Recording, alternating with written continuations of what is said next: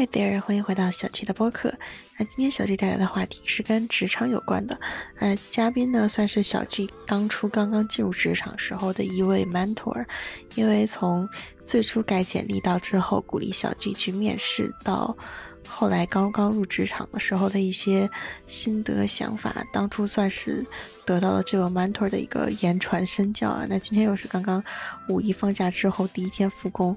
大家回到这个枯燥无聊的职场生活的日子，所以希望今天这个正经台湾综艺节目吧，可以给大家节后第一天摸鱼的日子带来一点点的快乐。那话不多说，先请我们的嘉宾做一个自我介绍吧。嗯，大家好，我是 Miller，然后我目前是在一间呃软件公司上班。那我我的负责的部分是有关于 AI 跟 Blockchain。然后，呃，我的工作基本上蛮可以说是马龙，也可以说是一个架构师，所以其实也是蛮枯燥乏味的一个工作。那他刚才讲了那么多，说我是他的 mentor 啊，那只是因为我的年纪比较大，所以他有些事情会来问我，所以，呃，我会给他一些方向或者给他一些想法啦，没有那么多讲他像他讲的这么伟大。其实，因为对于我当时刚刚进入职场的。一个小小朋友打了很多基础吧，然后也是避掉了很多弯路啊，填平了很多坑。那其实像一开始讲的说，像我刚刚进入职场的时候，普遍都是会先提到自己第一份工作。上一期跟闺蜜其实有提到，就是回国之前，小智也是在呃新加坡工作的。从面试开始，要是没有当时这位呃 mentor，就是这个女儿的。鼓励哎，不算鼓励啊，其实当时算是激励吧。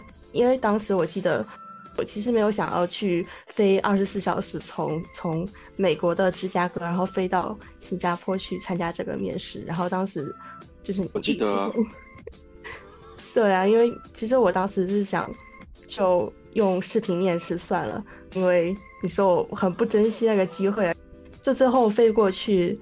那个 partner 有说是被我的诚意打动的，因为他其实问我三个专业的问题，我都答错了，所以我记得那时候你就跟我讲说，其实运气都占了很大的成分，因为这些年的经济也非常的不景气，像中美科技公司也到处都在裁员，包括现在最新出现的这个 ChatGPT 这种 AI 也代替了很多文案的工作，状况其实跟当时零八年的金融危机很像，因为我记得你是。你找工作的也是，在零八年的时候，的，你可以讲讲当时的状况吗？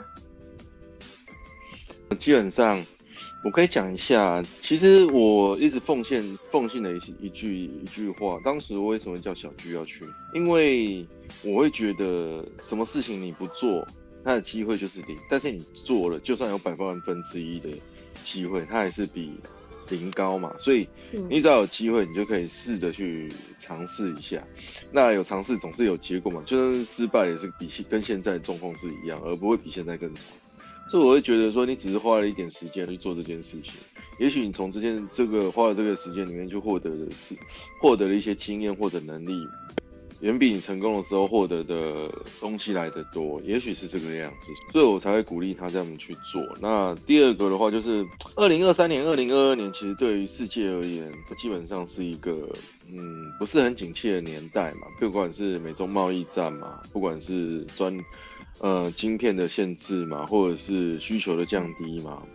等等的一些国际因素、地缘政治的因素所导致的不景气之类的，然后加上通膨的因素所造成的。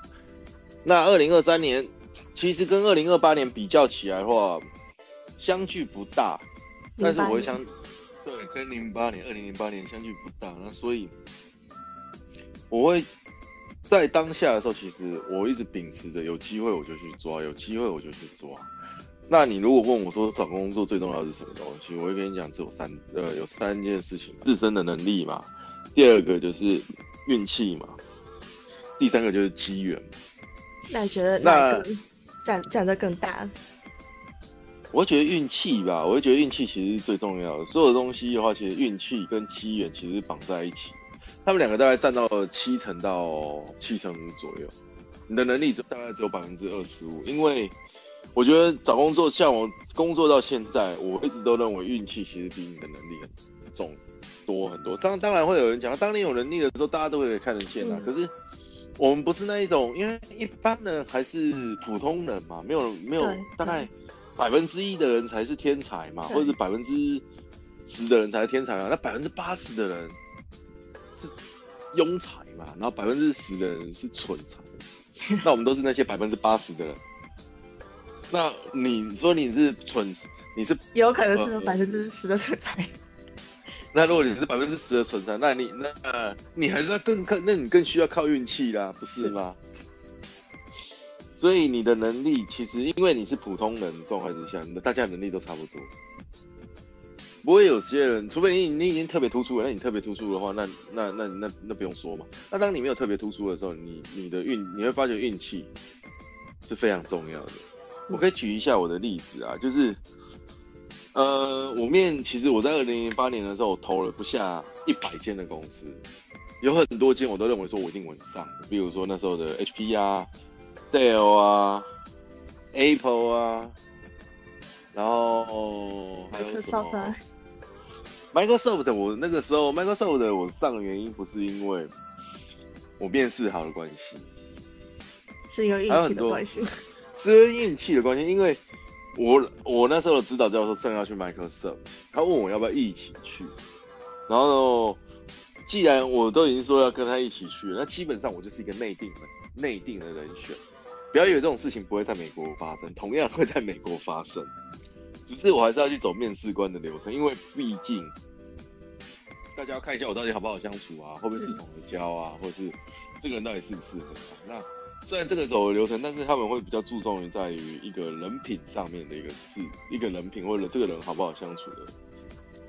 就是说，一定这个人是你的指导教授，所以其实，在技术上，他基本上都很了解你了。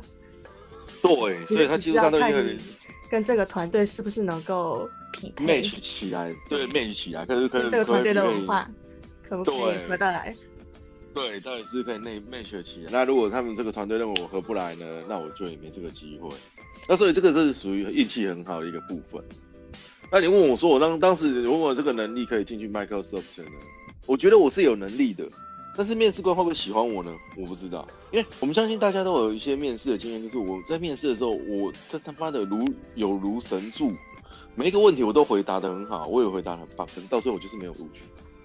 有有，为什么？因为可能面面试官觉得你的个人特质不符合这个团队，有可能认为说你长得不是我喜欢的样子，或，者是或者是林林总总的各个奇奇怪怪的原因都有可能。比如说，为什么你会去就于这间公司？我觉得以后你就会走，这也是一个原因哦。我觉得你只会在这里待个两三年，或是一两年，你就会想走，因为你能力比我们这里的能力太好或者太差都有可能，都可能对，或者是你要的薪水太高，你可能会要的薪水太高，我们可能也没办法符合你。所以我会觉得说运气真的很重要啦，就是跟他们，因为他们基本上会问的是态度问题，还有一些基础的技术问题而已。所以你只是把你懂的、你知道的，然后把它描描绘出来。其实开始工作以后，你会发觉表达能力比你的能比你的工作能力重要的很多，因为你要懂得去把你做的事情给讲出来，不然的话，没有人知道你做了什么事情。我今天在一个很短的简报里面，我不希望是听你三十分钟从头到尾讲出讲讲完吧，我只希望五分钟之内我可以听到 key point，因为大家的时间都很宝贵。这个其实已经不只是一个在进入这个职场之前，也是算是 junior 阶段需要打的一个基础吧，就是自己的表达能力。对，因为比如说你在 junior 阶段，就是零到三年的时候嘛，大家都会说啊表达能力，我在学校的时候 present 的时候已经讲得很好了，怎么样怎么样。你有没有想？可是大家有没有想过一个问题？你的 presentation 是在于大家都知道你在做什么，就是就是因为都是围绕着一个主题在讲的，然后大概对方向都差不太多，而且你对，大家大家都知道你在做什么也啊，都是一样的。嗯，然后研习的方向也都差不多。嗯可是你有没有想过，你工作的时候的 presentation 可能是对一些不知道你在做什么的跟你不同方向的人讲。对，尤其是你的去领导，你要怎么让他知道，就是怎么去表现你的工作成绩，或者是让更高层的人怎么去了解到你通过你的 presentation。对，所以这个东西就是你要在工作零到三年的时候，慢慢的要去训练的。大家会讲说，啊，那怎么训练呢？比如说你今天去请教一个人的，请教别人的问题，请教你那个 senior 的问题的时候，你如何的去把一个问题描述清楚？一听就知道，哎，哦，他在讲这个东西，会有一个 mark 的一个想法，就是，哎，我这东西要怎么去讲，而不是随口就讲出来。就是你在问人家问题之前，你要自己先清想清楚，把这个问题想清楚，然后自己要先去查过查过答案，不是说查过答案啊，寻找过答案，至少自己要知道说你有什么东西可以跟人家讨论，而不是直接丢到丢出来说为什么会有这个 error 发生那这个 error 代表什么意思？那这个东西就不是一个很好的询问方式，因为大家会觉得，啊，你不会去 Google，我不是你的 Google。我在讲话的时候，其实你要知道自己就是提的这个问题是，就是大概的，就是其实已经可以想到几某几某一些解决方案了，然后但只不过是可能卡在哪一点上，然后如果真的找不到这种问题，然后才才会提给，就是提给你的 senior 啊，或者提给你的。呃，老板，呃，我还有一个问题，就是在中业阶段的时候，最好是在什么时间去该想清楚自己要不要换一个方向啊，或者是要不要去换一间公司、换一个组？我觉得在三十岁之前都可以。这个东西其实，在三十岁之前都可以，因为我觉得在三十岁之前的你的希望是无限的，你的能力是无限的，还有你的。你的机会是无限的，三十岁之后，其实你就已经定型了啦。其实我们也不希要比较不希望说三十岁之后你还在那边换来换去，会不不是说不行，只是风险性比较大，因为你比别人浪费的时间更多。就我拿自己举例，然后如果我换了我之前换的那个跑道，然后你会不会觉得我前边的那些积累都白费了？不会啊，不会有所谓白费啊。你学会了做人做事的道理，然后你学会了如何去应对上司，如何去跟同事。相处，然后你又学会了在这样的工作环境下，你应该要怎么做事情，所以你还是会，你还是会比对啊，你还是比刚毕业的人厉害嘛。对，还是会有一些基本能力可以迁移过来。对，等于就走到一个 senior 的阶段嘛，就是有更多的话语权啊，或者是有更多的决策权，或者其实那个时候你就对这个行业就比较了解了。然后在这个时候，你当你发现的你的老板很就是在。讲出一些很智障的想法，就是比如他的决策是有问题的，然后这个时候你会选择去继续做这个老板的心腹，是去选择站队呢，还是说去只是重关注他最后给你的这个 package 呢？就要看一下你缺不缺钱，或者是你跟这个老板的关系，还有就是，呃，有时候老板缺不缺钱就他不一定很现实，对啊，对啊，看你缺不缺钱啊，看你。跟这个老板多久啊？你是他的心腹的话，你就要无无条件的去支持他。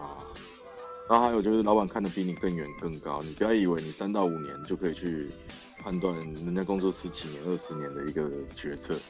为什么？因为这可能是公司的方针，他也只是遵循遵循了公司的方针下来做的。都是老板获得的资讯比你更多，资讯永远都是不对的。那我再举个例子好了，如果比如说现在你身边大多数的人，甚至有可能就是比你的老板的工作的时间还要久，然后但是他们大多数人都不支持这个老板的想法，你会怎么办呢？那很简单啊，要么就是这个老板不得人心啊，第二个的话就是很多事情不透明，所以没收到这个相关的资讯。比如说在你。从 senior 这个阶段之后，就可能工作五到七年之后，你可能想要，当然现在有很多人选择去躺平了，但是也有一部分人可能会选择去自己当老板。那所以，那你认为做老板的话，他最好的就是应该做到什么？就哪些点？我会觉得一个老板必须要。能够善解人意嘛，能够理解到你能够讲什么，你在讲什么事情的时候，他能够很快的 catch 到 point，能够指出你不对的地方，然后哪里做的不够好，而且能够给你一些方向。当他能够给你一个方向的时候，让你知道你就你是应该往哪一个方向去努力的。当然，我说的这个就是三到五年的时候，junior 的阶段跨入一个深圳的开始能够实战的一个阶段，但是你还是懵懂无知的。你还是会希望说，他能够给你一些方向，或者是给你一些 topic，让你知道说你应该往哪里走，我应该要怎么做。这是一个老板或者是一个 mentor，他需要去做一件事情。那，嗯，在这个方面的话，我老板就做的不错，因为没有没有人可以开始的时候就会跑，他还是会需要学会爬、走路，然后跑。第二个的话就是沟通能力也很重要，这是我一直强调的。他讲出来的话必须要能够让你信服。第三个就是善解人意，就是能够知道说，其实，在你遇到失败的时候，或是遇到挫折的时候，能够给你一些帮助。第四个的话就是，当然就是钱给到位嘛，就是不要让你觉得说你的努力好像没有价值。我说是实话啦，大家出来工作都是为了钱啦，没你没有人出来工作是为了情谊的吧？当然，如果你没有犯很大的错误啦，那但是这几个方面如果做得好的话，我会觉得这其实就是一个好的老板，而且。带兵带兵就如带他们的心一样，就是你能够让把他们的向心力凝聚在一起的话，这其实是一个蛮重要的一件事情。就是其实我觉得，就是像你说的第一点嘛，就是老板会不会给你指出一个很好的方向？但我觉得，就是他怎么会了解你自己想要的这个方向？就是他指出的方向跟你想要的方向不一样呢？每一个人的话就是能力是不一样的，当然就钱给到位嘛，就是不要让你觉得说你的努力他能够给你的帮助，或者是给你的帮助，或者是给你的指导，是在于他理解你的困难的同时，给你相对应的帮助，而是而不是把一些事情全部都丢给你，让你自己去处理。他必须要去懂得说你的能力到底在哪里。也许他丢下来的时候。以为你是可以完成的，但是他后来发觉这个其实已经超出你能力太多，他必须要帮你把这些东西给 share 掉。那像你说的这种状况下，他会不会觉得是因为是你能力差？会啊，当然会啊，还是会认为是你能力可能不到那边那自然这样子，你当然会受到相应的苦，相应的苦果，就是钱比较少，或者是考绩相对就会比较差。因为你不是不努力，而是你能力不够。这没办法的事，但是如果一个老板可以去做到这件事情，他同时可以完成到你的目标，那这个这个东西的话，基本上就是对你的帮助。而用同时用这样子的方式，又不会去伤害到你的话，其实这是一个好老板要去要去做到的事情。那其实像你刚刚讲的第四点，钱要给到位嘛？然后对，如果这是一个很好的老板，可是钱没有给到位呢？那你是选择哪一边呢？不一定啊，看你对钱重不重视。每一个人在心里面都有一把尺嘛，对不对？那你也知道说，在这份工作之间，你应该要获得多少钱？也许你觉得你做了很多了，但是实际上在老板眼里面，根本做的不够。你就做算做做了，就算再多事情，可是人家在老板的眼里，或者在别人的眼里，你每一件事情都只是做了六十分，后面还是一堆。假设你做了十件事情，可是十件事情都要人家帮你擦屁，那你做了十件事情，还不如做好三件事情一件事情。就像你去谈 offer 一样，比如说你可能心里的底线是十五万，就像我今年年薪达到一个目标以后，多了就是我我多的，少了少了少了少了十五万，但是也不能底线就是十五万。比如说我今年拿到十六万，可是别人可能都拿十七十八万，对不对？然后我只拿到十十六万。那应该没有超过我的底线，我可能会觉得我会继续跟着这个老板。但是如果低于十五万，我第一件事情我就会去想着我做的不够好。那如果反思回来，我自己觉得我做的不错，我也许会开始找其他的工作机会，或者是去找我老板谈一下，为什么我的钱不到位。如果我还想要跟着这个老板的话，那如果我不想的话，我可能会打开打开我的瑞士门，开始寻找新的机会。就算我想要跟着这个老板，就代表说，我也许在这个老板里面心里面不是一个好的员工。那我就算继续跟着他，对我来讲其实帮助也不大。自己公司，这是以一个标准标准而言。那如果你是说这间公司原本的钱就已经不多了，那我可能你 肯定要换了。我可能就会换的。但这老板是好老板，对。但其实，因为之前前两天我们有有讨论到那个安静离职的现象，我觉得是安静离职现象是不是就是因为自己的自己的人生目标和就是拿的钱其实是不匹配的？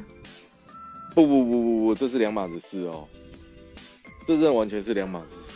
是所谓的，当你发现你的人生的目标改变了，你的不再是为了工作去工作，然后开始的消极的对待你的工作的时候，那你会发觉你的同事有些人开始选择了消极对待工作，比如说他原本可能是就都什么事情都会做到很完美的人，但是现在开始有做就好了，没做就是没做就没做就算了，然后就是只做到六十分的一个态度。这就是一个消极对待工作，是所谓我们说的安静离职，就是等着公司把它给 lay off 掉。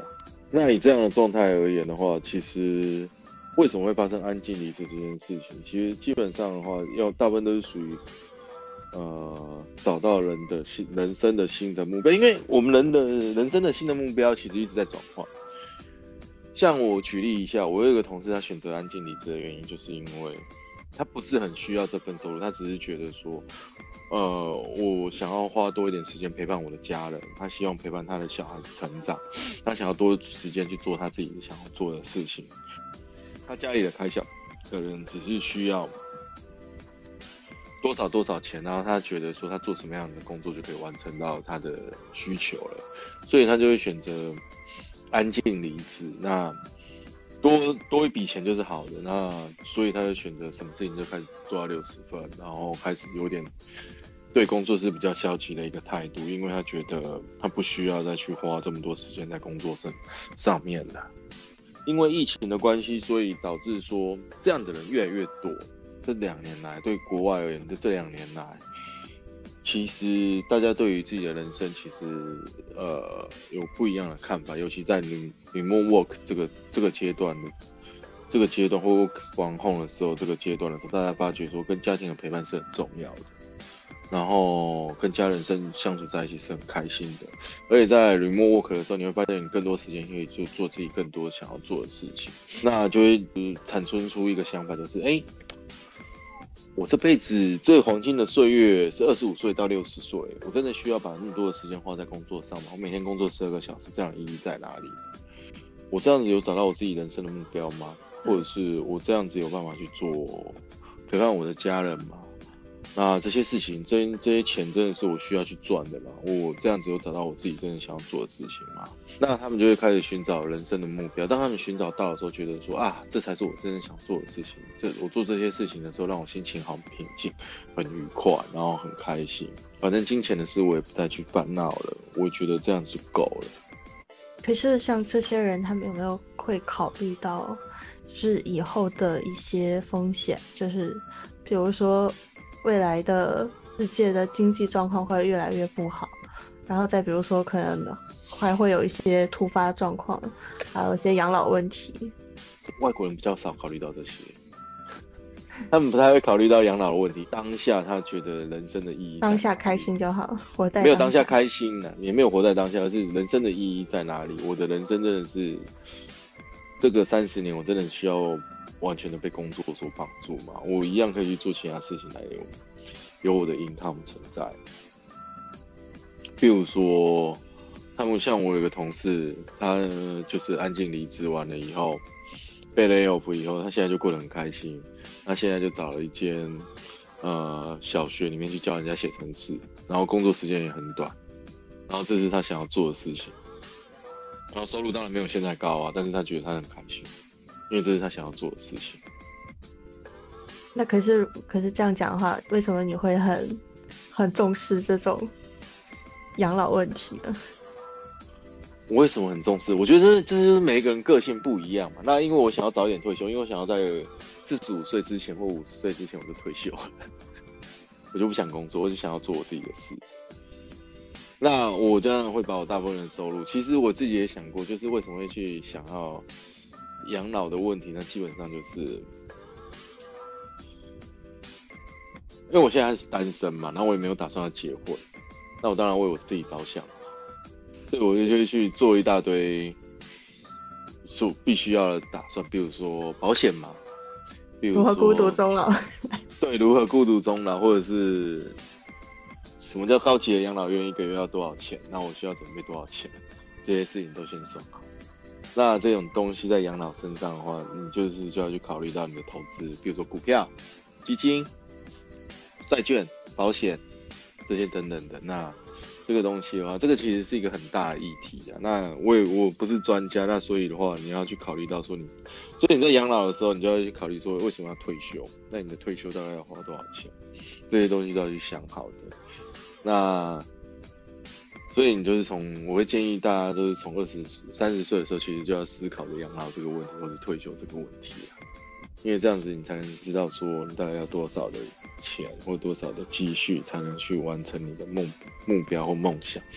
那像呃有些人的话，他可能不需要那么多钱，他就不会去考虑到，不需要去考虑到这么精细。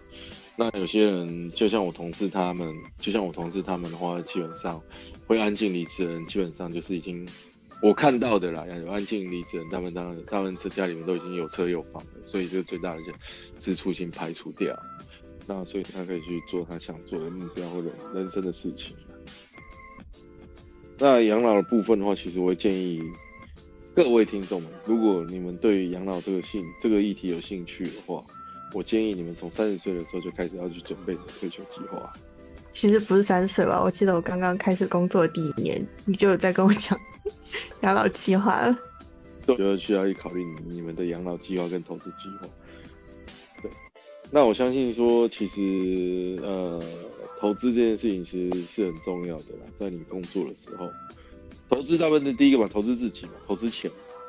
有余力的话，可以尽量去钻研嘛。如果你们觉得说投资是很重要的一件事的话，哦，其实讲到最后，我们其实就到了。那个固定的环节了，嗯，就是要互相问一个一直都很想知道的问题。对，其实跟职场相关嘛，然后所以呢，我就是想问的是，就是你有没有一瞬间觉得自己的这份工作是没有意义的？是每一个人对待工作的方式不一样。那我从来不会认为说我工作是没有意义的。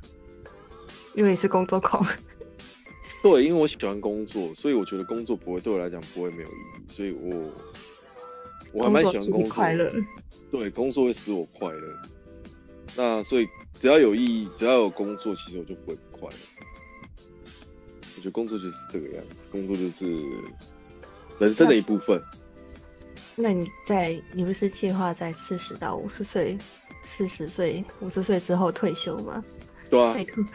退休之后，那会不会？我还是会工作啊，我还是会工作啊，我会去 Seven Eleven Seven Eleven 当当那个店员啊，或者是麦当劳打工啊，因为那个那时候我的时间可以自我调配啦，我还是会继续工作的。你为什么想要去当个店员？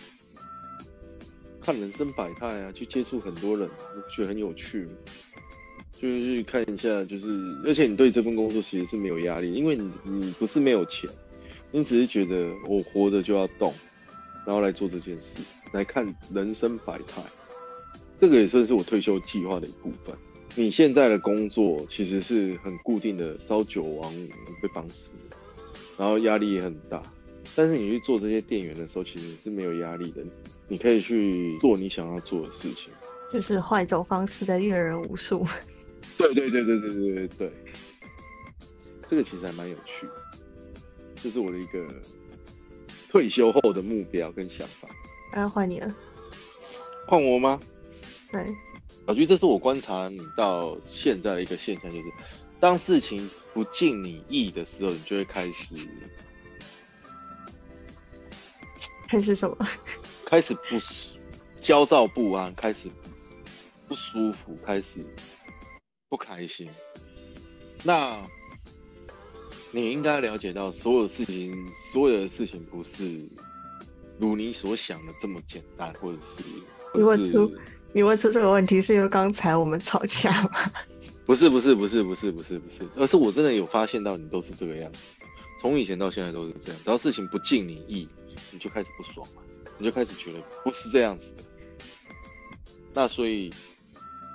我想要知道是为什么你会觉得这个世界是要这这么样子的一个运转。其实，其实我觉得，首先你能感受到这一点，说明就是我们的关系已经很近了。因为一般情况下，我的情绪是不会在不熟的人，比如说同学、同事，或者是甚至是不太熟的朋友，我没有把你当成很好的朋友的前提下，可能这个东西是就是你会感受不到的。我觉得。就就有一句话，不是说是压死骆驼的最后一根稻草，我没有什么太大关系。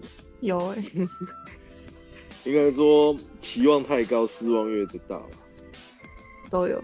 嗯，就像就像呃年终考核没有拿 A 这件事情，然后我之所以难过。其实是因为那天发生了其他的太多的事情，我觉得在同时发生的时候让我感到很崩溃。这件，而且其实我觉得我这些年有很大的进步了。啊，就就以前会爆发的更频繁。我说实话，其实，在这些事情上面，其实也没什么太大的改变。我觉得正常人都会这样。可能你就你说希望越大失望越大，可能是对别人吧，我是对每一件事情的都是抱着一个美好的结果的一个希望，所以我每次都会失望。但是我可能现在来说，我觉得这个事情它的失败也并不等于就就不好。后来就觉得我发发火是没有意义的，还是会失望，但是我会想办法去把我的失望重新换一个方向，再走走向能行得通的地方。可以。对啊，真的，好，就这样。但我还是觉得，那如果按我按照你的个性的话，我不知道失望到什么哪里去。那我大概天天都在爆炸。你没有办法感同身受。对啊，我没有办法感同身受，所以我就说，如果我是你，我大概天天在爆炸。你知道为什么吗？如果你画画到我的身份栏，大概有可能天天都在爆炸。不一定，每个人遇到的问题，自己的感受程度是不一样的。也许我我在你的位置上的时候，我会觉得你的问题并不是什么很大的问题，有可能。就是我觉得不能说这种话，每个人都有自己的问题。以前来说，我可能只是会单纯的难过，在醉生梦死之后把这件事情忘记，还有重重复同样的错误。可能现在是选择的是去找解决的方法，就算爆炸之后，我现在也是。这可能可能，我现在跟你的报价可能已经是以前的十分之一的程度吧。哦，这样子，有变那么好就对了。我我不认为，你知道为什么不认为吗？然后不要我现在可以天天给你打电话，不要感受。我可以天天凌晨三点打给你。你已经不需要任何人提供你的情绪价值了。突然觉得这个话题变得很沉重。那其实我本来是想录一期台湾的综艺节目的，这个我也可以录。我们会讨论一些不一样的话题，不需要讨论到这么沉重的话题。其实今天小居谈的这些话题，基本上都属于一些比较社会性的话题，或者是比较务实面的话题。我们下一期可以讨论一些比较有趣的话题，不，你比如说我们可以讨论一下一些社会现象，对，让我下次上节目的时候可以讨论一些比较有趣的话题。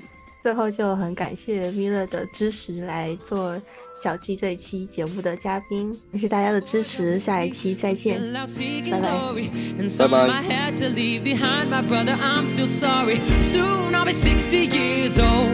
Daddy got 61. Remember life, and then your life becomes a better one. I made a man so happy when I wrote a letter once. I hope my children come and visit once or twice a month soon.